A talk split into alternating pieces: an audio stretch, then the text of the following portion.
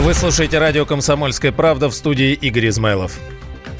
Министр спорта России сообщил об итогах проверки московской антидопинговой лаборатории. По словам Павла Колобкова, эксперты не нашли подтверждения тому, что результаты тестов удаляли. Он напомнил, что ранее Россию заподозрили в манипулировании данными, которые в начале этого года отправили во Всемирное антидопинговое агентство. Тем временем стало известно, что Минспорта рассчитывает на участие 400 российских спортсменов на Олимпиаде в Токио. Заявление Павел Колобков сделал после Всемирной конференции по вопросам борьбы с допингом в спорте. Министр отметил, что пока не знает, смогут ли наши атлеты выступать под российским флагом, но вопрос с самим допуском уже решен. Ждать нужно хороший результат потому что наши спортсмены на протяжении вот четырех лет готовились, показывают на протяжении последних двух лет очень хорошие результаты даже в тех видах спорта, в которых у нас давно не было результатов. Хочу сказать, что планы до Олимпиады, они полностью у нас сверстаны, мы понимаем, где будем готовиться, поэтому самое главное сейчас вот именно связано с подготовкой. Все остальные вопросы сейчас, они решаются в другом формате. Летняя Олимпиада пройдет в Токио с 24 июля по 9 августа 2020 года. Ветхое жилье в России хотят ремонтировать за счет жильцов. Сегодня Дума рассмотрит соответствующий законопроект. Документ обяжет граждан платить за капремонт дома самим из собственного кармана, до тех пор, пока его не признают аварийным. Это касается жилья с износом более 70%. Такие дома предлагают включить в региональные программы капремонта. При этом в зданиях будут проводиться только необходимые работы, чтобы поддерживать их в безопасном для жильцов состоянии. Председатель общественного совета Минстроя, глава наблюдательного совета фонда ЖКХ Сергей Степашин в интервью журналисту «Комсомольской «Комсомольской правды» Александру Гамову заявил, что людям беспокоиться не стоит.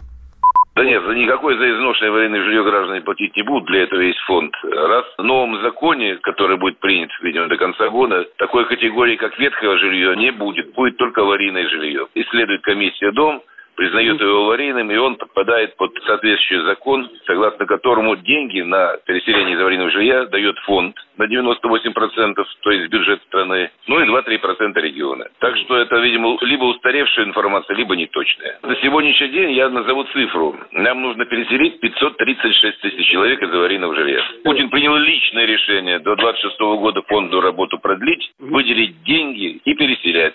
Нравится это Минфину и борцам с инфляцией или нет, это решение президента. Ранее исполнительный директор Национального центра ЖКХ «Контроль» Светлана Разворотнева в эфире «Радио КП» отметила, что новый законопроект кардинально ничего не изменит. Уже сейчас все дома, практически кроме признанные аварийными, ремонтируются действительно за счет наших взносов на капитальный ремонт. Конечно, с домами с высокой степенью износа, старыми, ветхими, всегда была большая проблема, что делать с ними в рамках этой программы, потому что вот реально денег на них надо очень много, а состояние их вот от этих вложений, ну, радикально не улучшается. И чаще всего эти дома купят средства не на спецсчете, а в общем котле и ремонтируют их фактически за счет заимствований, за счет денег тех граждан, которые проживают в других, более новых домах. И все понимают, что люди, которые живут в предварительных домах, в ближайшие там сто лет эти деньги, потраченные на капремонт за счет своих взносов, не отобьют. Такие отдельные программы по ветхому жилью только два региона создали. У тебя при этом Пермский край предусмотрел, что такие дома ремонтируются за счет софинансирования из регионального федерального бюджета. И это очень правильный подход, мне кажется. Разворотнева добавила, что нужно софинансировать не только ремонт, но и содержание жилья.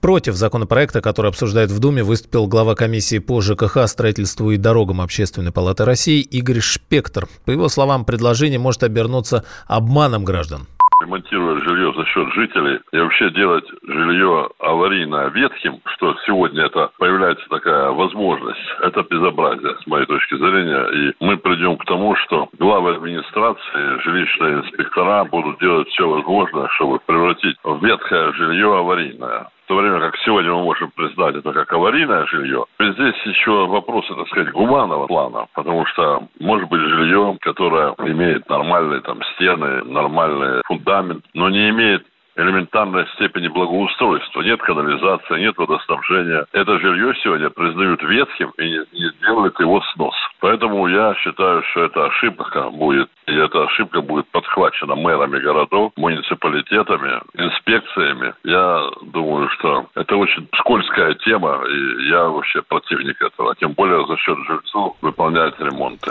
Сейчас в России насчитывается около 25 миллионов квадратных метров ветхих домов. Федеральной службе безопасности заявили о попытках Запада расшатать ситуацию в СНГ. По словам главы ведомства Александра Бортникова, иностранные организации стали инструментом для подрыва внутриполитического строя государств. На прямой связи со студией президент Международной ассоциации ветеранов подразделения антитеррора «Альфа» Сергей Гончаров. Сергей Алексеевич, здравствуйте. Расшатают? Добрый день. Я не думаю, что расшатает, но такие попытки уже впрямую э, происходят, и, наверное, это все э, подчеркивается тем, той ситуацией, которая сейчас происходит у нас в Сирии. Э, ИГИЛ практически, ну, как говорится, на поле боя разбиты, и все бандиты начинают покидать эту территорию. И, к сожалению, очень много выходцев из нашего южного подбрюшья, Средней Азии и, кстати, из России. Поэтому вот этот регион для нас, он, наверное, самый опасный, с которого и, я думаю, и будут пытаться Штаты расшатывать эту ситуацию, которую мы сейчас с вами обсуждаем. Но, по крайней мере, вот то, что уже произошло, э, столкновение на погранзаставе, когда 20 игиловцев напали на пограничную заставу, говорит о том, что эти проблемы, они будут все больше и больше усиливаться, потому что бандитам деваться некуда, и они будут возвращаться в те места, откуда они родом и где они имеют точки опоры. Так что я думаю, что в ближайшее время наши спецслужбы ожидают серьезные проблемы, к которым надо готовиться. А насколько активно иностранные организации работают в России? Что это за организации? Ну, по крайней мере, у нас есть так называемые э, туристические, как говорится, уже очаги, которые находятся, как мы говорим, немножко не привлекает их пока до какого-то определенного времени, они находятся тут, как говорится, ожидают своей команды. Это первое. Потом очень серьезные вербовочные операции приходят к нам в тех республиках нашей России, которые исповедуют ислам, и также Северный Кавказ. Так что в этой ситуации вербовочные операции не прекращаются, к чему и под, подключен даже та ситуация, которую мы давно рассматривали в интернете. Спасибо. На прямой связи со студией был президент Международной ассоциации ветеранов подразделения антитеррора «Альфа» Сергей Гончаров. Мы вместе дожили до понедельника. Вовремя рассказали тебе о главном во вторник, среду и четверг. А теперь встречай пятницу! На радио «Комсомольская правда» новая программа. Каждую пятницу в 8.00 Сергей Мардан и Надана Фридриксон. Три часа самого острого эфира. Мардан и Надана. В программе «Опять пятница». Взболтай и можешь смешивать.